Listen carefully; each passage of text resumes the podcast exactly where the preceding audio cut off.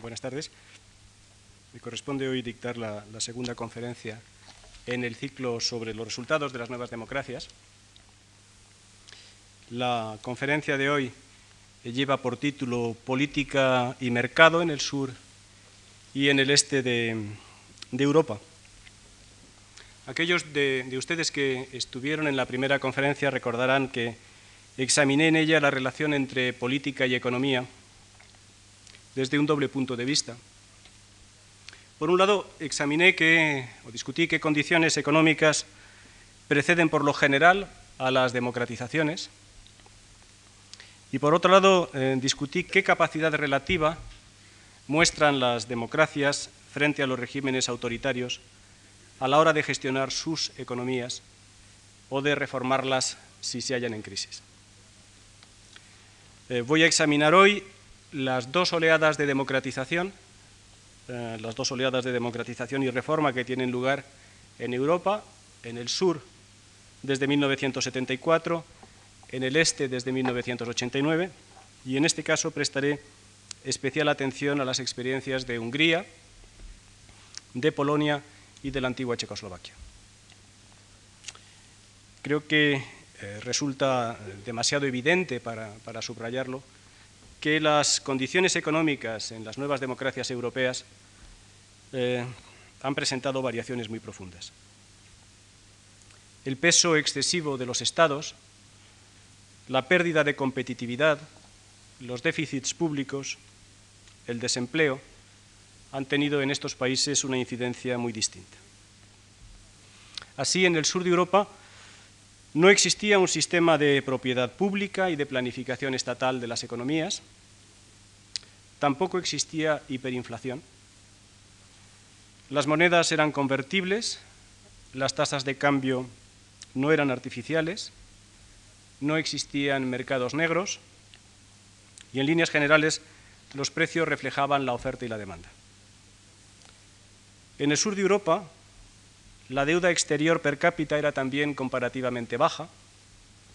Era en Grecia donde alcanzaba un mayor nivel, con 331 dólares en 1974 frente a 1113 en Polonia o 1656 en Hungría, como señalaba en la conferencia de antes de ayer. Puede, por tanto, argumentarse tal vez que los márgenes para llevar a cabo reformas en las economías, así como los contenidos de estas reformas, dependen fundamentalmente de las condiciones diferentes de las economías y de las mayores o menores restricciones que derivan del tipo de transición política, del tipo de transición a la democracia eh, seguidos. Y, desde luego, no se me ocurre poner en duda la importancia de este argumento. Ahora bien, ello no elimina, a mi juicio, preguntas referidas a la relevancia de factores políticos, tales como las decisiones, las prioridades, las ideologías o la competencia técnica de los gobiernos en lo que afecta al diseño de las reformas, es decir, a las específicas combinaciones de privatización o estatalización, a la particular combinación de gasto público e impuestos, a la particular mezcla de Estado y de mercado, y también en lo que respecta no ya al contenido, sino al desarrollo, al ritmo y a los resultados de las reformas. Estos factores, estos factores políticos, estas diferencias, tal vez contribuyan a entender las diferencias que pueden haber existido entre Portugal, Grecia y España, o entre eh, Polonia, Hungría y Checoslovaquia. Creo que siguió, voy a argumentar, que siguió existiendo en estos casos un margen para la elección política. Las condiciones económicas diferentes tampoco explican suficientemente, a mi juicio, preguntas, tampoco contestan suficientemente preguntas referidas a los elementos comunes en la fórmula de las reformas. Es decir, si tan diferentes eran las condiciones iniciales, las condiciones objetivas, por llamarlas de alguna forma, debemos explicar entonces por qué las fórmulas fueron tan similares. Al fin y al cabo, Polonia puso en marcha, con el plan Balcerovic, una fórmula experimentada antes en Bolivia. Y la experiencia española ha sido cuidadosamente estudiada también en el este de Europa. En noviembre de 1989, al inicio de las tareas de reforma política y económica en Hungría, el entonces eh, primer ministro, Miklos Nemeth, declaraba lo siguiente. La experiencia de los españoles en eliminar una dictadura y llevar a cabo una transición a la democracia nos resulta importante. Pero también nos interesa, añadía, porque hemos desmantelado las estructuras obsoletas del orden social y económico estalinista y queremos emprender políticas democráticas en una economía de mercado. Se pueden recordar declaraciones parecidas de Lech Walesa, eh, de Adam Michnik, de Petre Roman o de Igor Gaidar. Es decir, las diferentes condiciones, las condiciones objetivas de las economías, no conducen necesariamente a fórmulas en las que no existen elementos comunes. En todo caso, al análisis político comparado, como es obvio, no solo le interesan las similaridades y los rasgos compartidos, sino también explicar las diferencias. En la conferencia de hoy quiero explicar en particular las siguientes, quiero examinar en particular las siguientes cuestiones. En primer lugar, qué relación existió entre las economías y las democratizaciones, es decir, analizar más específicamente uno de los problemas que examiné en la conferencia de antes de ayer. Voy a argumentar que el cambio político en el sur de Europa tenía como razón de ser que las reformas no se limitaran a las economías, sino que se extendieran a las políticas mientras que en el este de Europa un objetivo del cambio político era poder llevar a cabo reformas radicales en las economías. En segundo lugar, quiero también discutir cómo se desarrollaron las fórmulas de las reformas económicas en los nuevos regímenes y hasta qué punto se produjo o no una convergencia en las políticas económicas. En tercer lugar, quiero examinar qué rasgos presentaban los gobiernos que iniciaron estas reformas y qué tipo de resistencias encontraron. Y en último lugar, quiero también analizar qué efectos produjeron las reformas económicas y hasta qué punto existieron combinaciones distintas en los ritmos, es decir, una mayor rapidez o una mayor gradualidad a la hora de llevar a cabo las reformas, y también hasta qué punto existieron combinaciones o mezclas distintas en los contenidos de las políticas. Discutiré con mayor detalle el problema de las políticas sociales y del papel del Estado en la siguiente conferencia y en la última analizaré el contexto cultural de las políticas económicas, es decir, las visiones de la economía y de la política por parte de los ciudadanos y la elusiva cuestión de la legitimidad democrática. Empecemos por el primer punto, la relación entre economía y democratización. En mi primera conferencia estuve examinando si las democratizaciones se debieron a crisis de las economías o, por el contrario, a las consecuencias, consecuencias no intencionadas, decía, del desarrollo. La experiencia del sur de Europa ha sido considerada como un ejemplo claro de democratización debida a los efectos pluralizadores no queridos del desarrollo. Esta consideración o esta interpretación me parece correcta, pero creo que merece algunas matizaciones importantes. Las economías sureuropeas, en efecto, vivieron unos fuertes crecimientos económicos desde comienzos de los años 60, en buena parte derivados de procesos de liberalización económica y asociados también con un crecimiento europeo iniciado años antes, que aportaba al sur capital y turismo y absorbía a sus emigrantes. Así, entre 1961 y 1973, el crecimiento anual medio del Producto Interior Bruto fue del 7,7 en Grecia, del 7,2 en España, del 6,9 en Portugal. Este desarrollo había tenido en el caso de España una dimensión política. El intento de la dictadura de comprar legitimidad. Como ha escrito Raymond Carr, la dictadura de la victoria había pasado a ser una dictadura había pasado a ser la dictadura del desarrollo. El objetivo era el mismo de todos los pactos autoritarios implícitos y que mencioné en la primera conferencia, intentar intercambiar consumo por aquiescencia. Este desarrollo económico provocó cambios muy profundos en las estructuras sociales. Contribuyó también a generar una nueva dinámica en las relaciones laborales, basada no en dictats burocráticos, sino en la negociación entre las partes. Y promovió como consecuencia no querida, efectivamente, un creciente pluralismo social que alimentó movimientos y organizaciones sociales nuevas. Un resultado imprevisto de todo ello fue el surgimiento de formas nuevas de conflicto, sobre todo en España, donde las horas de trabajo perdidas por huelgas aumentaron de 1,4 millones en 1966 a 14,5 millones en 1975.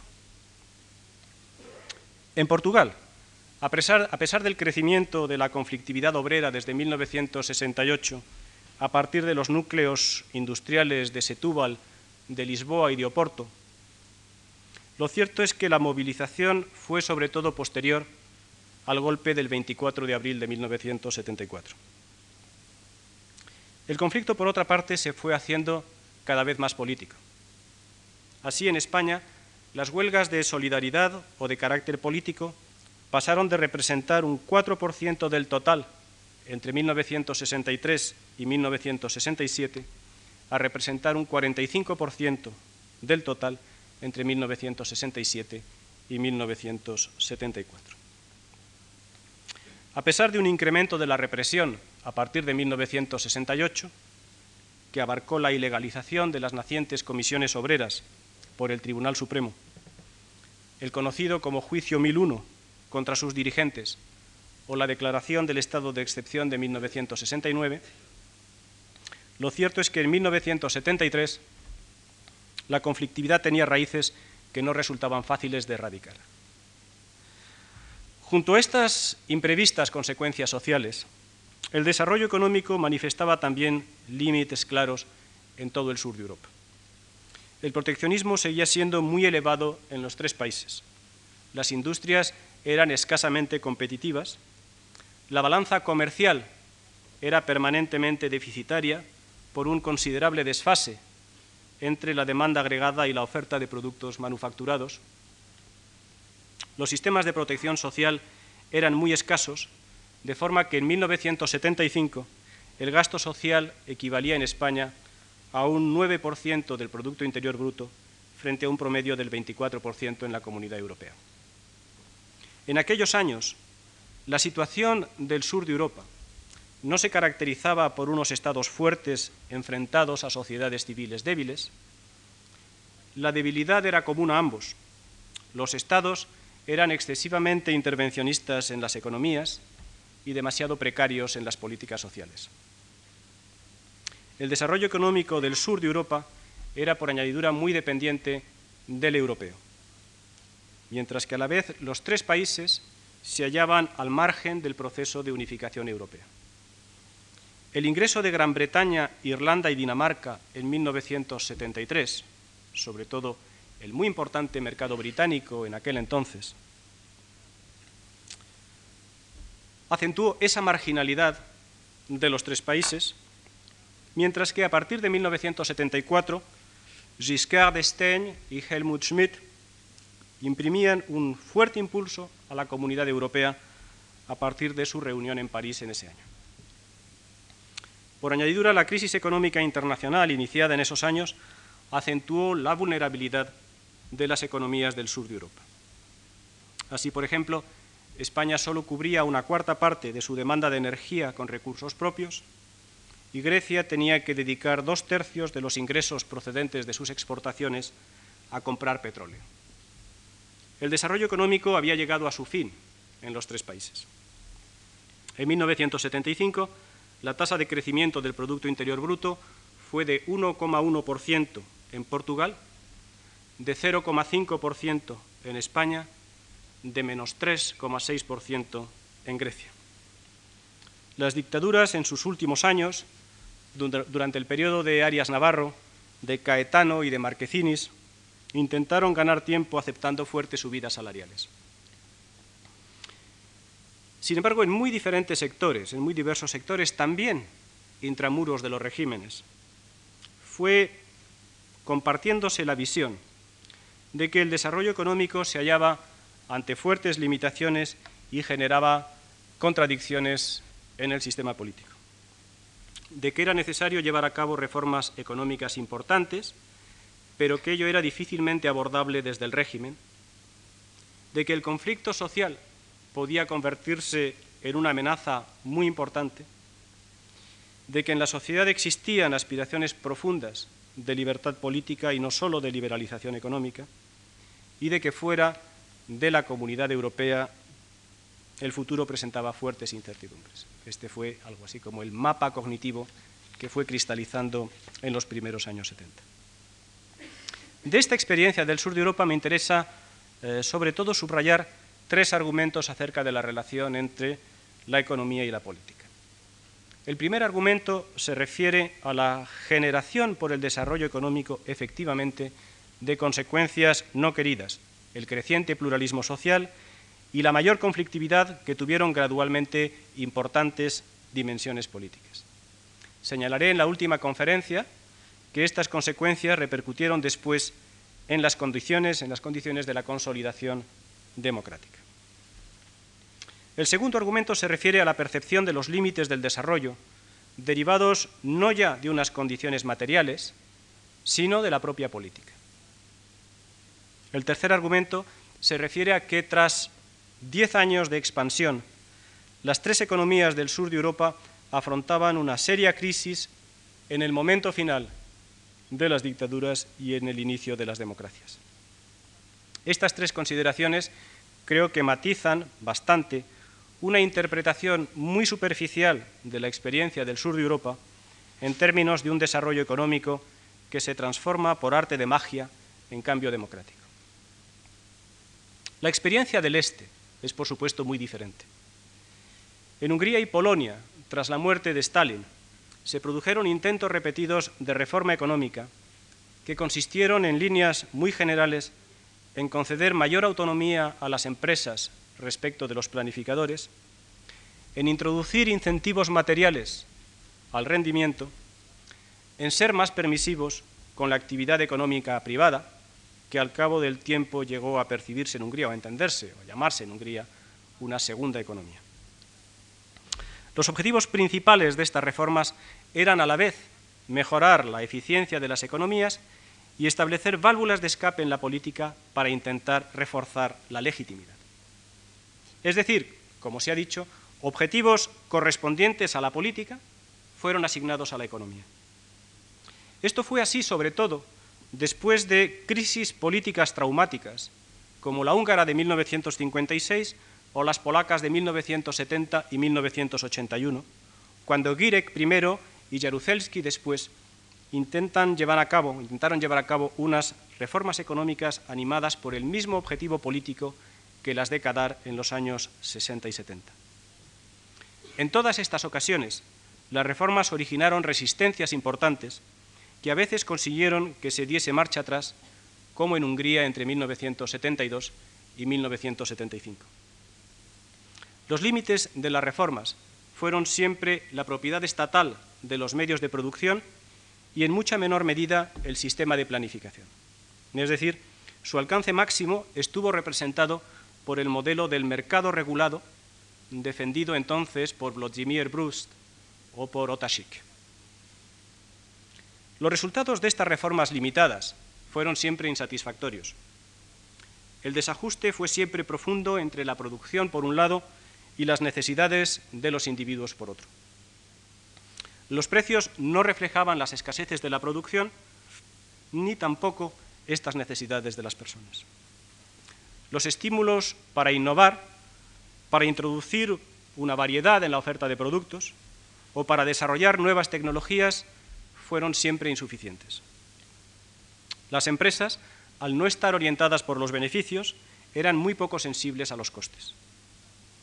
La información que los empresarios debían suministrar a los planificadores tendía a infraestimar la capacidad de producción real, de forma que los objetivos fueran siempre más fáciles de cumplir por parte de los gestores. Los límites presupuestarios fueron siempre laxos, ya que existía, ya que no existía una capacidad de quiebra y las pérdidas podían siempre ser compensadas por el Estado. A pesar de las reformas parciales, las decisiones de las burocracias siguieron dominando las economías, pues de ellas dependían inversiones, subsidios y, por lo general, también precios y salarios. La monopolización de las economías era muy elevada.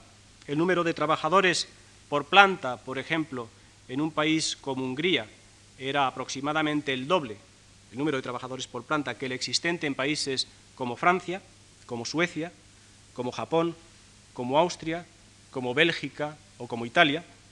Y de esta forma los gestores podían restringir la producción para subir los precios o rebajar los costes deteriorando la calidad del producto impunemente. Un exceso generalizado de demanda dio lugar siempre a escaseces crónicas, a la sustitución forzosa en el consumo de productos, a la aceptación de cualquier producto por muy ínfima que fuera su calidad. Los créditos de la banca estatal respondían con frecuencia a criterios políticos y no a criterios comerciales y de rentabilidad. Resultaba muy difícil incrementar, aumentar la eficiencia económica, aumentando la competición, dadas las carencias en las fuentes de capital, dada la ausencia de ingresos distintos a las rentas de trabajo, dado el exceso constante de la demanda de créditos o dados los problemas en las balanzas de pagos que generaban las aperturas a las importaciones como manera de incrementar la competición, permitiendo la entrada de productos del exterior. En Hungría y en Polonia, las respuestas a la crisis económica internacional de los años 70 y a, las permanentes exigencias eh, de legitimidad política fueron respuestas parecidas. Consistieron en una política desarrollista acompañada de crecimientos de la deuda exterior, con créditos entonces baratos, consistieron en eh, aceptar déficits mayores en los presupuestos y subidas salariales superiores al incremento de la productividad. La respuesta tuvo, por tanto, algunos rasgos comunes con la de muchos países en América Latina. Los intentos de remediar los problemas con reformas parciales fueron fracasando. En Hungría, el Comité Central del PSOH, del Partido Socialista Obrero Húngaro, reconoció desde octubre de 1977 la inviabilidad de las políticas desarrollistas. El Gobierno introdujo medidas de estabilización en 1979 y avanzó más en la liberalización de la economía. Los resultados fueron, sin embargo, muy limitados y las subidas de las tasas de interés por los países acreedores contribuyó a duplicar la deuda exterior húngara entre 1985 y 1987. Tras 20 años de reformas parciales, el pesimismo y la fatiga con las reformas se hicieron muy extensos, la credibilidad del sistema, la credibilidad de un cadarismo basado en la promesa de bienestar material como fuente fundamental de legitimidad, cayó muy bajo. Muchos de los propios reformadores, ante los límites políticos impuestos a las reformas, fueron abandonando a Kadar. Entre ellos, Karoli Grost, Imre Potsgay, Renzo Niers y Miklos Nemeth, que protagonizarían los cambios desde arriba que caracterizaron la experiencia húngara. En Polonia, tras los conflictos de 1980-1981 y la intervención militar, el gobierno del general Jaruzelski introdujo también un programa de estabilización en 1982 y emprendió nuevas medidas de liberalización económica. No fue capaz, sin embargo, de reducir el peso de la deuda externa ni pudo evitar acuerdos salariales inflacionistas por temor a nuevos enfrentamientos. El intento de hallar respaldo popular por parte del régimen de intentar hallar respaldo popular respecto de una nueva serie de medidas, de medidas económicas más drásticas, fue rechazado en el referéndum de noviembre de 1987. Desde entonces, las políticas económicas de Sadowski en Polonia no consiguieron frenar la marcha hacia una caída del producto material neto, hacia un aumento en espiral del déficit público, hacia una hiperinflación que alcanzaba ya el 55% mensual en octubre de 1989. De este breve resumen de la experiencia de estos dos países de la Europa centro-oriental, me interesa subrayar los siguientes dos argumentos.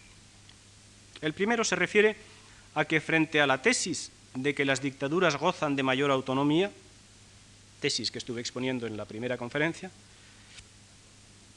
en Hungría y Polonia los regímenes resultaron muy vulnerables frente a presiones de grupos de interés y mostraron una considerable incapacidad para hacer frente a una crisis creciente. El segundo argumento consiste en que la crisis económica estuvo fuertemente asociada a la desintegración política. En efecto, los límites de las reformas, tras una prolongada historia de frustraciones, fueron interpretados en clave política. La responsabilidad por dichos límites fue atribuida crecientemente a obstáculos derivados del régimen, es decir, el monopolio político comunista bloqueaba cualquier cambio efectivo en las economías y era, por tanto, indeseable no solo por motivos eh, políticos, sino también por motivos económicos. De esta forma, la década de los 80 representó en ambos países un periodo en el que se generalizó la idea de que las reformas económicas no podían reemplazar a las reformas políticas, de que éstas eran necesarias para aquellas y de que el cambio debía ser global. Es decir, mientras que en el sur de Europa, desde el cambio económico se exigieron cambios políticos, en el este de Europa se exigió el cambio político para el cambio económico. En la antigua Checoslovaquia la situación fue muy distinta y las razones exógenas del cambio político fueron decisivas. El peso del estalinismo fue siempre muy superior en el Partido Comunista Checo. Todo conflicto, desde la revuelta popular en Pilsen en 1953 hasta la primavera de Praga en 1968, fue visto como debido a la de reformistas. Las reformas no se percibían como respuestas a crisis, sino como causa de estas crisis. Tras la intervención militar soviética que puso fin al experimento, experimento de, Dubček, Gustav Husak llevó a cabo una fuerte purga de los reformistas y reforzó el centralismo de la economía. A lo largo de 20 años, la política checoslovaca vivió bajo el cobijo y la tutela de la URSS de Brezhnev, con una nomenclatura disciplinada, un sistema muy estricto de intimidación y seguridad, una ideología muy rígida que llegó a los extremos de que la Academia de Ciencias repudiase el término reforma económica en 1972, una profunda desmovilización general de las sociedades, desmovilización política de las sociedades. La economía checa, la economía checoslovaca presentaba, sin embargo, alguna ventaja respecto de la húngara o de la polaca. La propia dureza del régimen había impedido la fragmentación del sistema de planificación y el Partido Comunista seguía actuando como instrumento de coordinación. El aislamiento y la censura evitaba que se conocieran los problemas. No existía tampoco deuda externa debido a un muy fuerte programa de austeridad llevado a, cabo, llevado a cabo a comienzos de los años 80 y que condujo a un gran deterioro del consumo, de las prestaciones sociales, de las infraestructuras y del medio ambiente en Checoslovaquia. Por tanto, la política en Checoslovaquia fue mucho más inmune a transformaciones internas y dependió mucho más de lo que podríamos denominar el efecto URSS. Es más, llegó a existir una resistencia interna frente a la influencia de Gorbachev. Así, cuando hubo que sustituir a Husak como secretario, como primer secretario del Partido Comunista en diciembre de 1987, la elección recayó sobre Milos Jaques, procedente del sector duro del partido. Unos meses después, en septiembre de 1988, el Lubomir Strogal fue cesado como primer ministro por su intención de seguir los pasos de la perestroika y la glasnost. Las prudentes manifestaciones de agosto de 1988 y de enero de 1989 dieron lugar a respuestas brutales. Las últimas, las de enero de 1989, por ejemplo, supusieron el arresto de 800 disidentes, incluyendo una vez más a Václav Havel. Serían, sin embargo, las transformaciones en la Unión Soviética, los cambios en Polonia y Hungría, el rápido colapso del régimen comunista en la República Democrática Alemana y la caída del muro de Berlín el 9 de noviembre de 1989, los factores que impidieron sobrevivir a la dictadura. La transición fue muy rápida. El 17 de noviembre, una manifestación ya masiva fue duramente reprimida, pero dio lugar a una semana de ocupación de las calles. El 10 de diciembre se formó un nuevo gobierno de entendimiento nacional, presidido por un comunista reconvertido, Marian Kalfa. El 29 de diciembre, Václav Havel fue elegido presidente de la República por la Asamblea Federal. El cambio fue así impulsado en muy buena parte por razones exógenas. Fue facilitado también, como argumentaré en la cuarta conferencia, por la supervivencia en Checoslovaquia de tradiciones políticas que fueron inmunes a la dictadura. Y fue también difícilmente asociable de forma directa con la economía. El estudio de estos tres casos del este de Europa me interesa, por tanto, para explorar un poco más la relación entre economía y democratización. Es decir, si ésta se haya precedida por crisis o por crecimientos de las economías, la cuestión general de la que hablé en la primera conferencia. Pero me interesa también, tal vez más, para discutir el argumento de la superior capacidad de las dictaduras para mejorar las condiciones de las economías. Esto no fue así en estos tres países del este de Europa, no solo por tratarse de regímenes comunistas, sino por tratarse de dictaduras. Los regímenes fueron muy vulnerables respecto de presiones, no pudieron rectificar un curso que conducía a la multiplicación del déficit público y a la hiperinflación, y fueron muy laxos en sus políticas fiscales y monetarias. Tal vez se pueda contestar a esto, tal vez se pueda argumentar que ello fue debido a que en Hungría y en Polonia, así como en la URSS, a partir de 1985, el problema es que las dictaduras fueron demasiado blandas.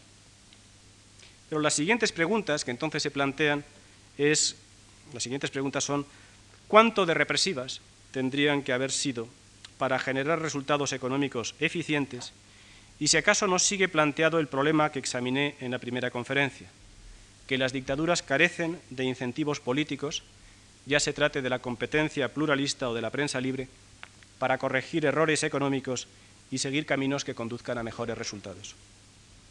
Todos sabemos que las dictaduras sí disponen en ocasiones de fuerza para sacrificar a generaciones enteras en nombre de un futuro paraíso regido por el socialismo o regido por el mercado.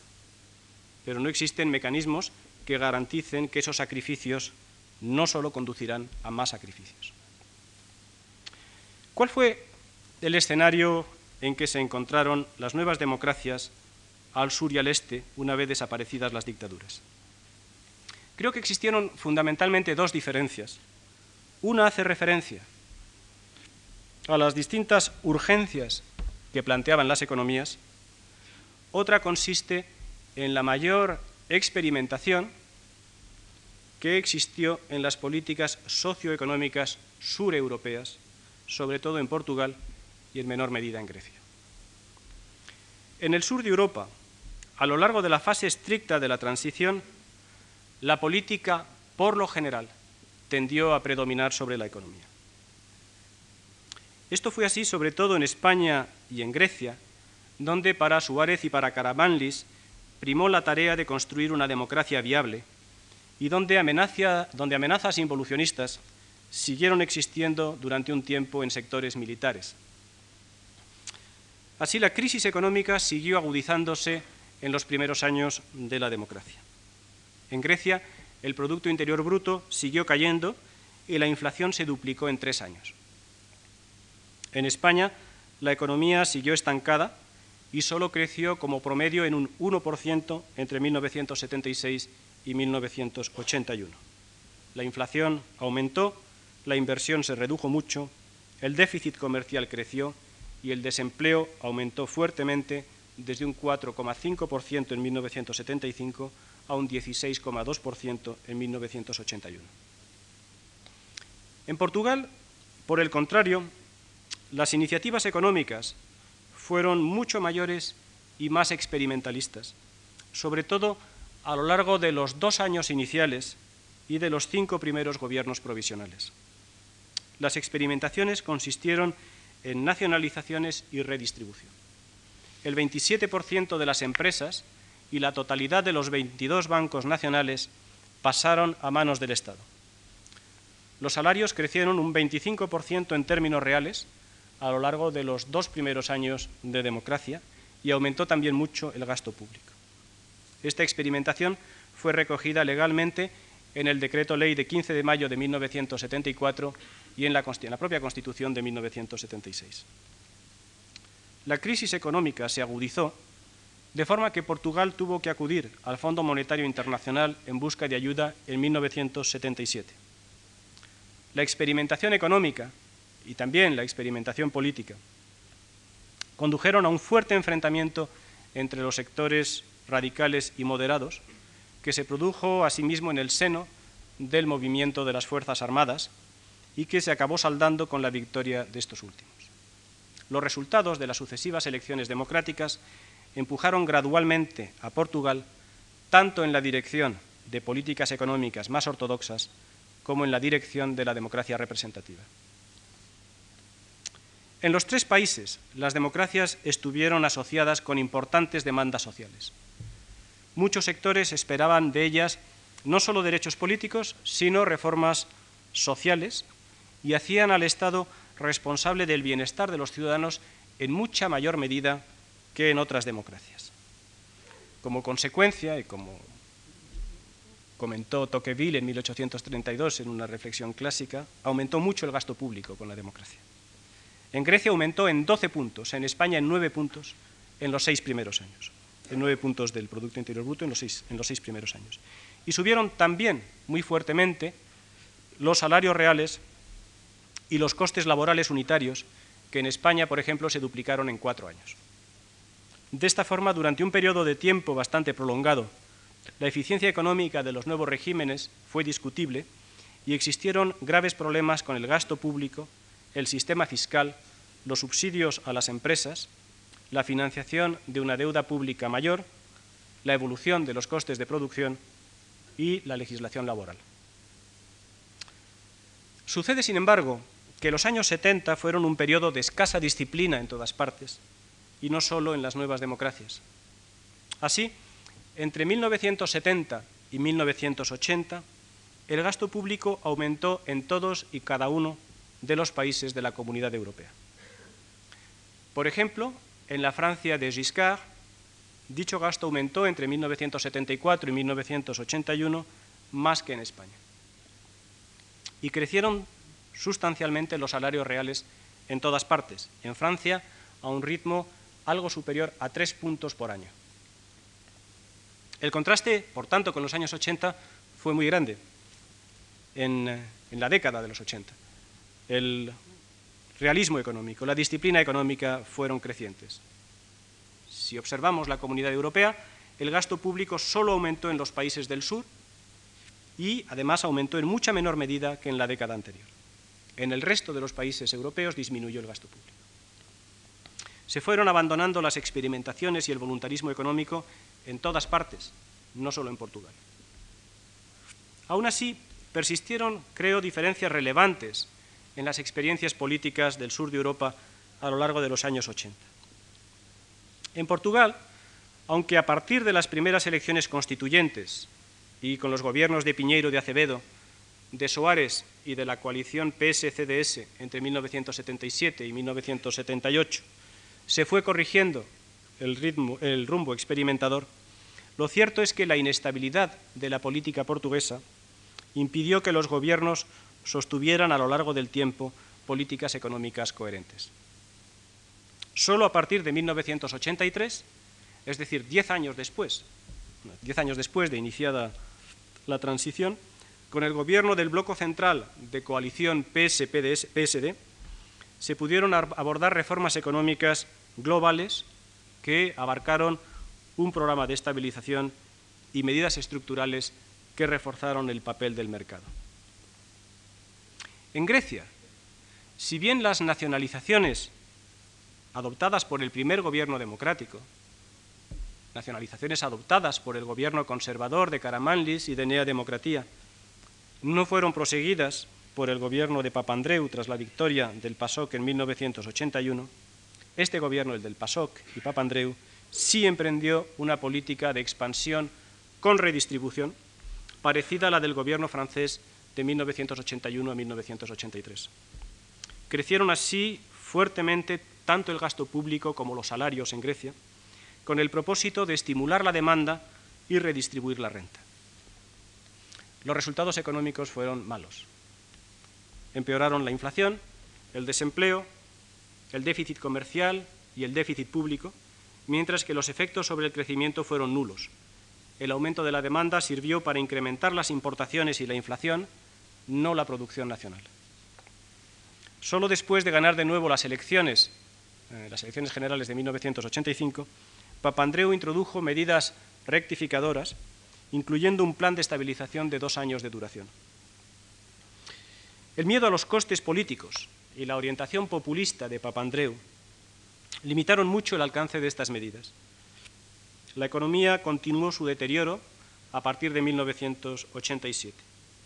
La debilidad del nuevo gobierno conservador de Mitsotakis y de Nea Democratía, que se forma a partir de 1989 tras la victoria de, este partido de nuevo, no ha facilitado tampoco, a mi juicio, eh, que en Grecia se hayan podido abordar reformas económicas profundas.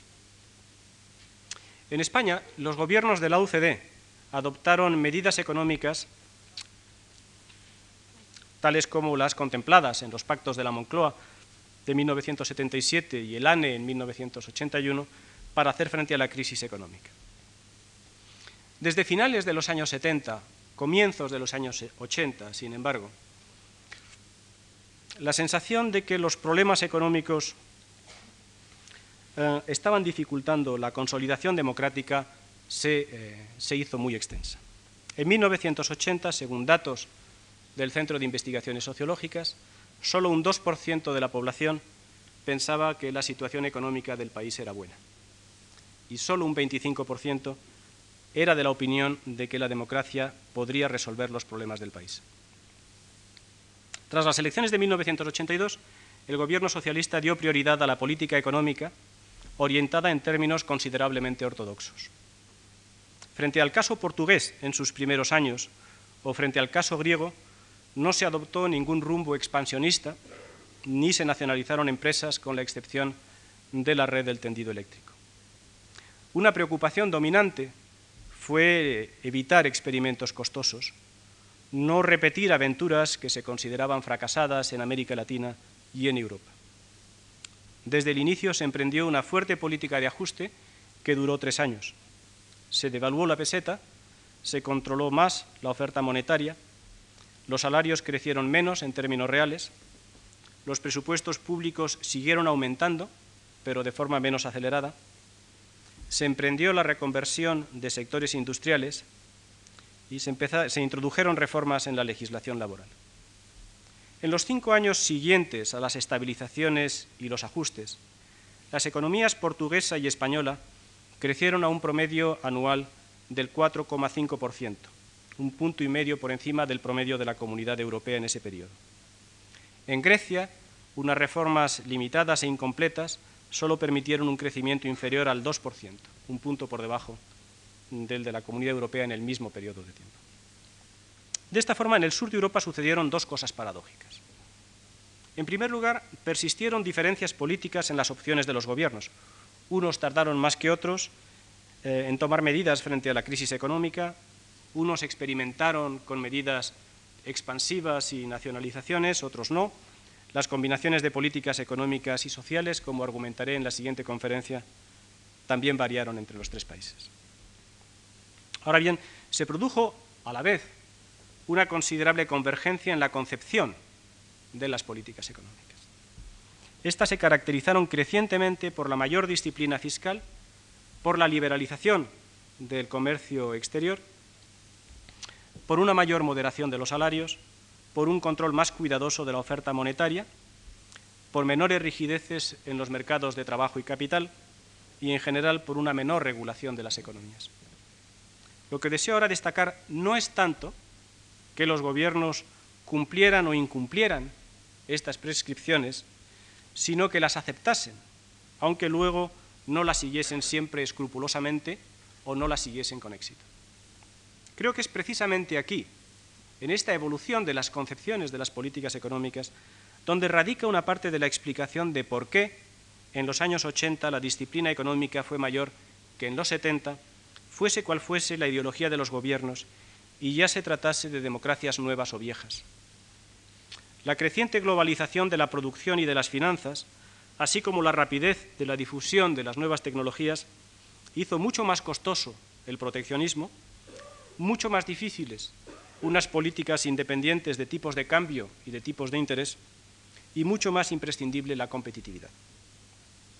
Por añadidura, los actores económicos internacionales presentaron un frente mucho más unido que en décadas anteriores, a partir de los problemas de la deuda exterior de México en 1982, que condujeron a la casi total retirada de los créditos a América Latina, la casi total supresión de la financiación a América Latina. La ayuda del Fondo Monetario Internacional y del Banco Mundial dependió más de criterios de condicionalidad, es decir, de que los países solicitantes llevaran a cabo programas de estabilización y de reforma estructural. Los años 80 supusieron así un retroceso abrumador de los populismos económicos, es decir, de las políticas que consideran que los déficits fiscales y las subidas salariales son funcionales y que rechazan los ajustes. Y supusieron también un retroceso de los nacionalismos económicos, es decir, de las políticas basadas en proteccionismo y sustitución de importaciones.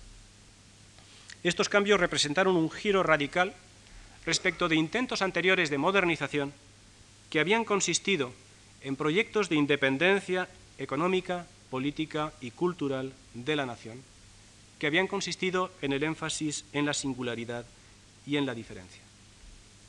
A lo largo de los años 80 se impuso la idea de que existe una fórmula técnicamente correcta de hacer funcionar las economías y que no caben alternativas.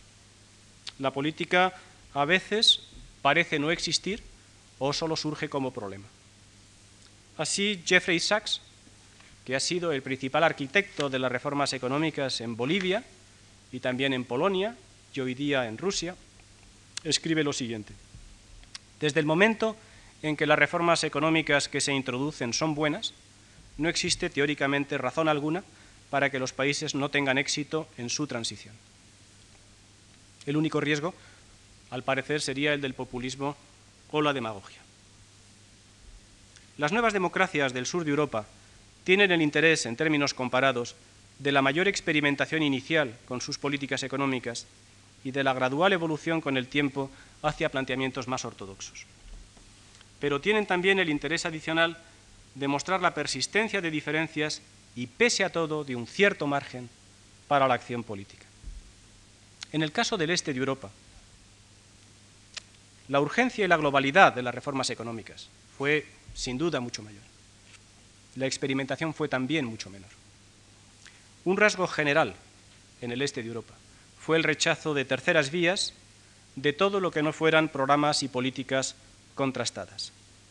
De esta forma, Tadeusz Mazowiecki, en su discurso inaugural en el SECM recién elegido, en el Congreso recién elegido, decía que de lo que se trataba en Polonia era de llevar a cabo la transición a una economía de mercado moderna, contrastada por la experiencia de los países desarrollados. Y Leszek Balcerowicz decía que su propósito era, son sus palabras, convertir una economía de la escasez en una economía normal. Añadía Balcerowicz, Polonia es demasiado pobre para intentar experimentos. Seguimos así modelos utilizados ya los países ricos son libres de experimentar si así lo quieren. El problema más general en estos países era separar la economía de la política, es decir, crear un sistema económico que funcionase de acuerdo con las reglas del mercado y no según las preferencias de la burocracia. Las reformas en el este han representado una suma de políticas de estabilización y de políticas estructurales. Las primeras, las políticas de estabilización, han pretendido frenar la inflación y mejorar las finanzas del Estado, reduciendo el gasto público, aumentando los impuestos y estableciendo tipos de interés elevados.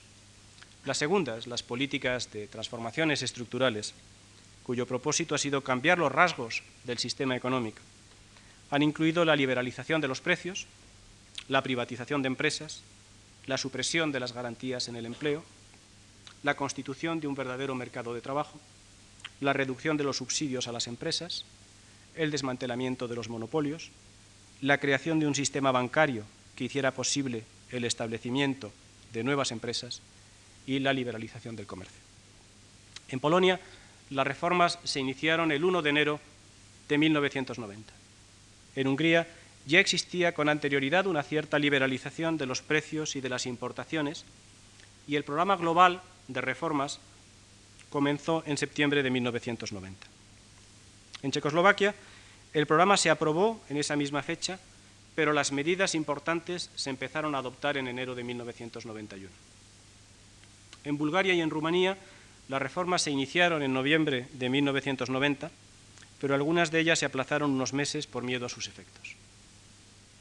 Las medidas más urgentes de esta panoplia de reformas afectaban a la liberalización de los precios, a la estabilización macroeconómica, controlando los déficits públicos y el dinero en circulación, y a la clarificación de la estructura de la propiedad y del control en las empresas.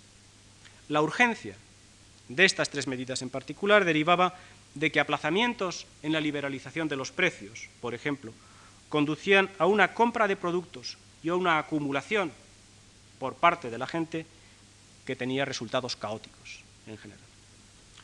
O resultaban de que en el intervalo antes de las privatizaciones, éstas tenían lugar de facto a través del pillaje de los bienes estatales. Ahora bien, estas reformas tenían todas ellas eh, una interrelación estrecha y tenían un carácter global. La liberalización de los precios, por ejemplo, en un sistema de monopolios podía dar lugar a abusos, ha dado lugar a abusos, y en ausencia de mercados puede dar lugar, ha dado lugar a mafias. De estas cuestiones, la reforma, o el tema más singular, ha sido tal vez el problema de privatizaciones. El problema aquí no ha radicado en la libertad de creación de nuevas empresas privadas con capital nacional o extranjero, que no planteaba dificultades especiales, demasiadas dificultades de carácter técnico o político, el problema ha sido el desmantelamiento de las empresas estatales.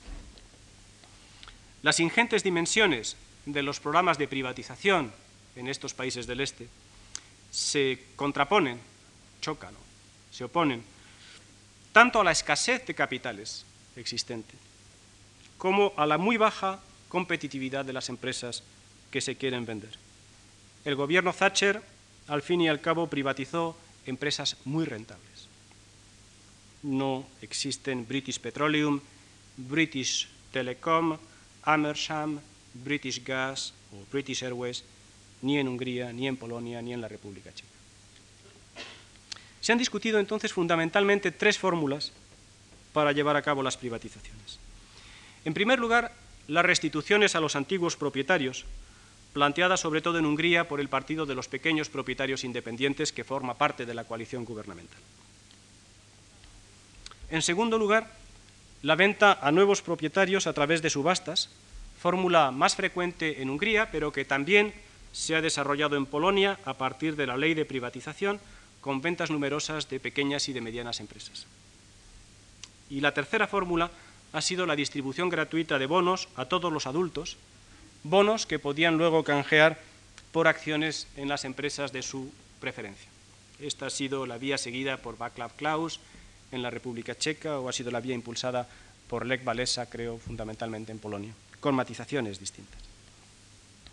Esta tercera fórmula, la fórmula de los bonos intercambiables por acciones, ha sido muy analizada y ha sido muy favorecida en la medida en que la segunda fórmula, por ejemplo, la venta directa, la venta a través de subastas, se encontraba ante problemas de falta de dinero, de condiciones demasiado favorables para los compradores y de grandes riesgos de despilfarro y de injusticia. La distribución de bonos y su intercambio por acciones tenía también el propósito de facilitar la formación de mercados. Con la constitución de estructuras intermedias de propiedad, holdings y agencias de privatización, actuando en nombre de muchos propietarios individuales, se ha pretendido dar solución a los problemas de gestión y de control que se derivan de este tipo de privatización. No quiero entrar, sin embargo, en muchos más detalles sobre esta experiencia porque creo que desviarían la discusión más allá de los argumentos que quiero subrayar al final de esta exposición de las reformas en los países del Este, y que son los tres siguientes. El primer argumento que no existieron diferencias entre modelos económicos alternativos entre los nuevos gobiernos del este de Europa, ni tampoco entre las diferentes fuerzas políticas. Así, por ejemplo, los comunistas polacos acogieron el programa de Balcerowicz con la frase vuestro gobierno, nuestro programa. El segundo argumento es que sí existieron diferencias en cuanto a los ritmos de las reformas y el papel de las políticas sociales. En Polonia se optó por una terapia de choque, en Hungría por un mayor gradualismo. Esto lo examinaré en la siguiente conferencia más. El tercer, el tercer, la tercera consideración que quería hacer es que si bien la búsqueda de nuevos modelos no existió, la ambición de las reformas ha sido inaudita. Creo que caben pocas comparaciones Tal vez una de las muy pocas sea precisamente la opuesta, la construcción de las economías comunistas. Lo que sucede es que han sido regímenes democráticos los que se han lanzado a esta ingente tarea. Y esta constatación obvia va en contra de la tesis de que los mercados necesitan regímenes autoritarios o de la secuencia que anticipa las reformas económicas a las reformas políticas y que discutí antes de ayer. No es posible prever hoy los resultados finales de un proceso largo, pero la capacidad de las democracias para iniciarlo no indica precisamente su inferioridad económica frente a las dictaduras. ¿En qué medida la capacidad política de las democracias, esa capacidad política, dependió de particulares condiciones, tales como mayorías electorales y parlamentarias de los gobiernos? ¿Y en qué medida chocó con resistencias sociales?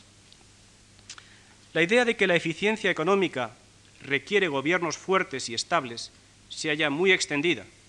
Se produce mucho entre economistas.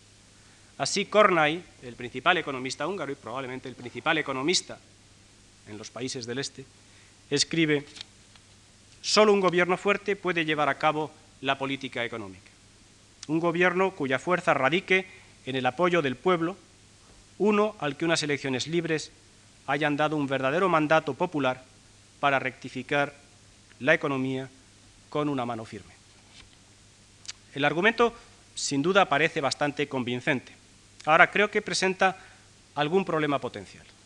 El primer problema, solamente los voy a indicar, es que me parece que indica, que sugiere, una considerable infraestimación de la política. Es decir, conduce manifiesta la adopción de una visión demasiado simple de las condiciones políticas de las reformas.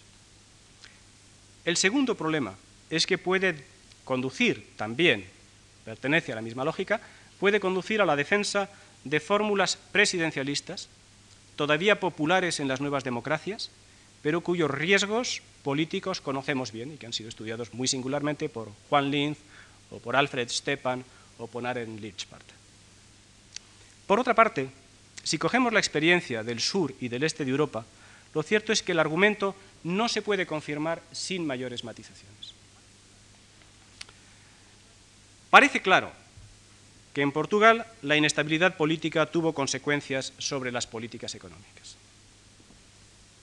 Es menos claro, es menos clara la experiencia polaca a partir de 1989 porque eh, a pesar de interrupciones costosas, no acabó originando la inestabilidad gubernamental el abandono del programa de ajuste y de cambio estructural que se vuelve a reemprender por el gobierno de Ana eh, de, de Sukova, una vez que sucede a Olszewski como primer ministro. La estabilidad política tampoco ha garantizado, sin más, la capacidad de los gobiernos para afrontar una crisis. Creo que Grecia y España constituyen los ejemplos, los ejemplos contrapuestos. Y otro tanto creo que sucede con el respaldo político de los gobiernos. En el sur de Europa hubo un gobierno minoritario que mostró una considerable capacidad de reformar su economía. El gobierno portugués de Cavaco Silva entre 1985 y 1987. Pero hay otros gobiernos minoritarios que ilustran justo lo opuesto. Los gobiernos minoritarios también en Portugal hasta 1978, en parte el gobierno español hasta 1982. Hubo coaliciones eficientes, la portuguesa entre 1983 y 1985, y coaliciones que no fueron eficientes, también en Portugal entre 1978 y 1983, o la griega entre 1989 y 1990. Hubo gobiernos mayoritarios más capaces de emprender reformas, probablemente el gobierno español tras 1982, y otros mucho más incapaces, los gobiernos mayoritarios griegos con Karamanlis y Papandreou. La experiencia del este de Europa es singular, porque en Hungría, en Polonia y en la antigua Checoslovaquia, los gobiernos que iniciaron las reformas económicas fueron siempre coaliciones. El desgaste que el cambio político y las transformaciones económicas originaron a los gobiernos, las divisiones internas que surgieron en movimientos, en organizaciones, cuasi partidos, partidos, como Solidaridad o el Foro Cívico, no pusieron, sin embargo, fin a las reformas.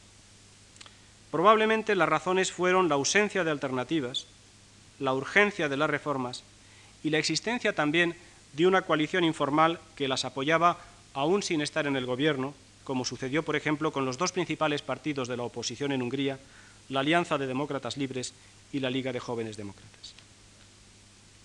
Las resistencias a las reformas económicas no parecen haber dependido tanto de sus costes sociales como de la gravedad de la crisis y el respaldo de los gobiernos.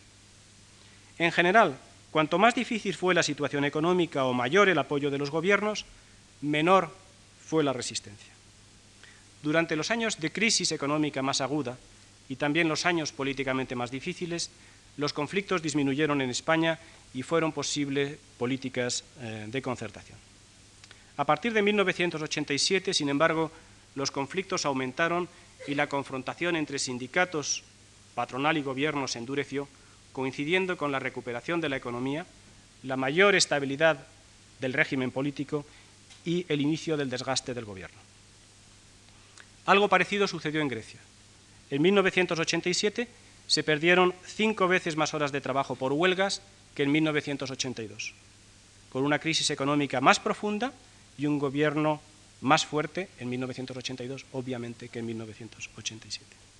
En Portugal, el respaldo político de Cavaco Silva desde 1987 en adelante probablemente fue decisivo en mantener una conflictividad baja y una reducida oposición a las reformas económicas. En el este de Europa, la gravedad de la crisis, la urgencia de las reformas y la ausencia de alternativas posiblemente expliquen también las débiles resistencias organizadas frente a las políticas económicas.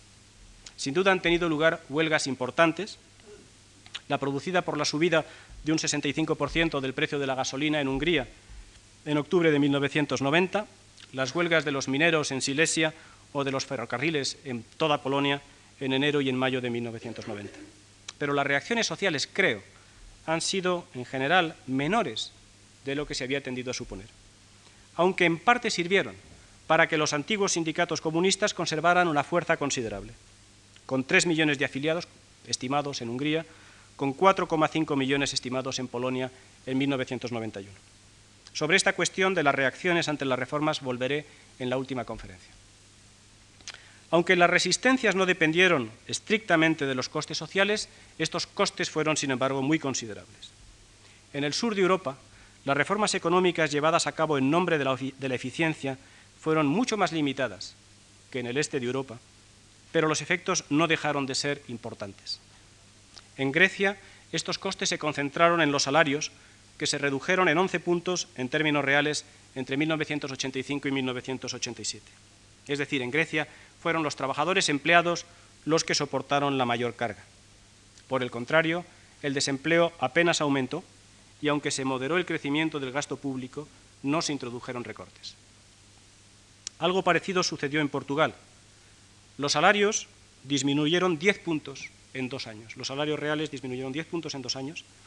Tampoco se produjo un crecimiento importante del paro, pero sí se recortó el gasto público en 1985, a partir de 1985, de forma que la carga de las reformas recayó sobre los trabajadores empleados y la población no activa.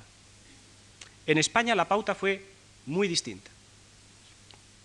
No cayeron los salarios reales, los ingresos medios por trabajador aumentaron en 6,2 puntos entre 1983 y 1991. No se recortó tampoco el gasto público, aunque se moderara su crecimiento, pero por el contrario el impacto sobre el desempleo fue enorme. Pasó de un 16,2% en 1982 a un 21,9% en 1985. Es decir, en España la carga principal recayó sobre jóvenes en busca de su primer empleo y sobre parados de larga duración. Las estabilizaciones y las reformas estructurales de las economías no se pueden hacer nunca sin costes, pero estos costes pueden variar. Lo que debe discutirse, creo, es sobre quién recaen más y si existen alternativas, es decir, si se deben concentrar en el tiempo o no, por ejemplo, o si van o no acompañados por políticas sociales. La experiencia del sur de Europa muestra, en paralelo a las reformas económicas, una considerable expansión de las políticas sociales. Ya he señalado que este será el tema de mi tercera conferencia esa expansión se concentró sobre todo, tuvo lugar sobre todo en Grecia y en España, donde el gasto social se duplicó como proporción del Producto Interior Bruto a lo largo de 15 años. Es decir, con la democracia, las políticas económicas en el sur de Europa incrementaron el papel del mercado en los tres países, pero las políticas sociales aumentaron el papel del Estado. Esto fue posible en gran medida por una subida de los ingresos fiscales, aunque en Grecia, a lo largo de todo el periodo, y en España a partir de 1990, esta subida no fuera suficiente para reducir el déficit público. En general, tras 15 años de democracia, los niveles de gasto público y de la presión fiscal se habían aproximado en los tres países del sur al promedio europeo, aunque aún, fueran claramente inferiores. Los efectos de las reformas económicas son siempre temporales, no se cruza nunca un dintel a partir del que no quepan ya las crisis. Así, en España, la evolución del déficit público de los salarios, de los tipos de interés, ha acompañado de nuevo a una muy seria crisis, muy influida por las dificultades de la economía internacional. Ahora bien, a lo largo de los años 80, los efectos de la reforma sobre la eficiencia económica fueron notables en Portugal y España en términos de crecimiento, inversión, inflación y empleo, y a lo largo de 15 años de democracia en el sur de Europa, no creo que esta experiencia muestre que existen rasgos estructurales de los regímenes que generan una mayor ineficiencia económica. Pienso, por el contrario, que esta experiencia del sur revela que las decisiones eficientes, en términos relativos, no se hallan más allá de la mano de los gobiernos, que estos pueden reconocer derechos sociales, además de políticos, y que las democracias no estaban atadas de manos, aunque nacieran por medio de transacciones y de pactos. La experiencia del Este es aún muy corta. Las reformas económicas emprendidas por las nuevas democracias han ocasionado en todas partes caídas de la producción, de la inversión, de la demanda, del empleo y de la renta. Entre 1991 y 1992, el Producto Interior Bruto cayó 29 puntos en Checoslovaquia, 18 en Polonia, 14 en Hungría. En este periodo, el paro subió 13 puntos en Polonia, 10 en Hungría. Es verdad que estos son resultados de la herencia recibida por las democracias en 1989, que las reformas eran inevitables y que los costes también. Es verdad, asimismo, que la inflación y el sector exterior han comenzado a mejorar. Las exportaciones se han ido dirigiendo fundamentalmente, crecientemente, hacia la comunidad europea. Tras una fuerte subida inicial de los precios al liberalizarse, la inflación anual se ha reducido en 1991. La privatización, tras un inicio muy lento, y con muchas dificultades, ha ido también avanzando. Hoy en Hungría se ha privatizado un 11% de los activos del Estado, en Checoslovaquia, un 30% de las acciones de 1.400 grandes empresas. Pero las condiciones económicas serán muy difíciles en estos países durante mucho tiempo. estos costes de las reformas plantean temas nuevos, que no se refieren ya a la capacidad general de las democracias para abordar los problemas, sino que se refieren mm, más concretamente al papel del Estado y de las políticas sociales. Es decir, no tienen solo que ver con el contenido de los programas económicos, sino con consideraciones políticas que afectan también a los apoyos de los ciudadanos y a la relación que se establece en las nuevas democracias entre eficiencia económica, equidad social y legitimidad política. Muchas gracias.